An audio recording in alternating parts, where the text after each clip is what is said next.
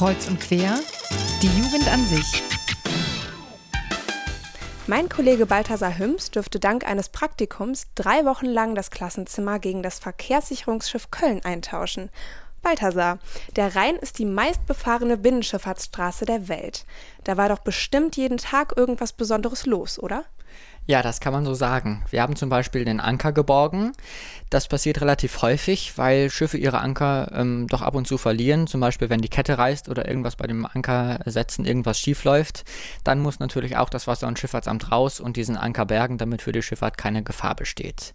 Am kuriosesten finde ich aber, ähm, als wir einen Tresor geborgen haben äh, dadurch, dass der Wasserstand sehr, sehr niedrig war, haben wir am Ufer irgendwann so einen Tresor gesehen, der aufgeschnitten war Leider war aber nicht mehr viel Bargeld drin und deswegen haben wir das dann einfach äh, an die Wasserschutzpolizei weitergegeben. Meine Kollegen haben mir aber eine ganze Menge erzählt, was sie alles so auf dem Rhein gefischt haben. Also wirklich von Autos über Fliegerbomben, aber auch wirklich äh, bis hin zu Leichen haben die alles schon aus dem Rhein gezogen.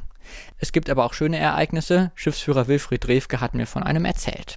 Wir hatten mal äh, vor ein paar Jahren mit meinen Kollegen einen 18-jährigen Jungen, also wirklich in allerletzter Sekunde aus dem Wasser geholt. Der war schon unter Wasser und den haben wir dann tatsächlich da noch rausgeholt und dann wiederbelebt.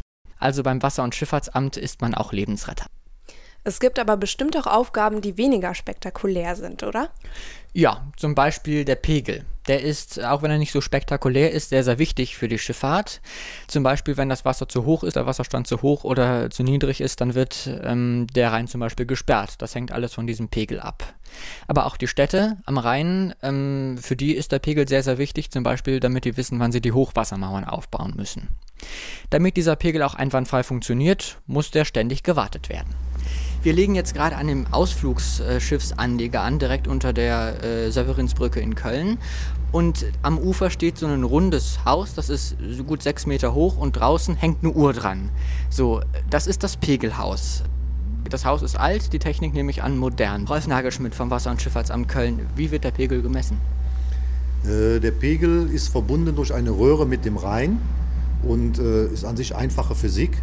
Durch die Verbindung durch, durch dieses Rohr ist das äh, das Prinzip der kommunizierenden Röhre und der Wasserstand, der im Rhein ist, ist im Pegel identisch und wird über Schwimmer auf die Uhr außen gut sichtbar übertragen. Und wie werden die Pegel weitergegeben?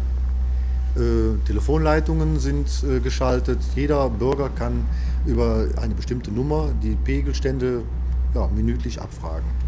Jetzt spülen wir ja den Pegel. Was, warum muss er gespült werden? Was wird da gemacht?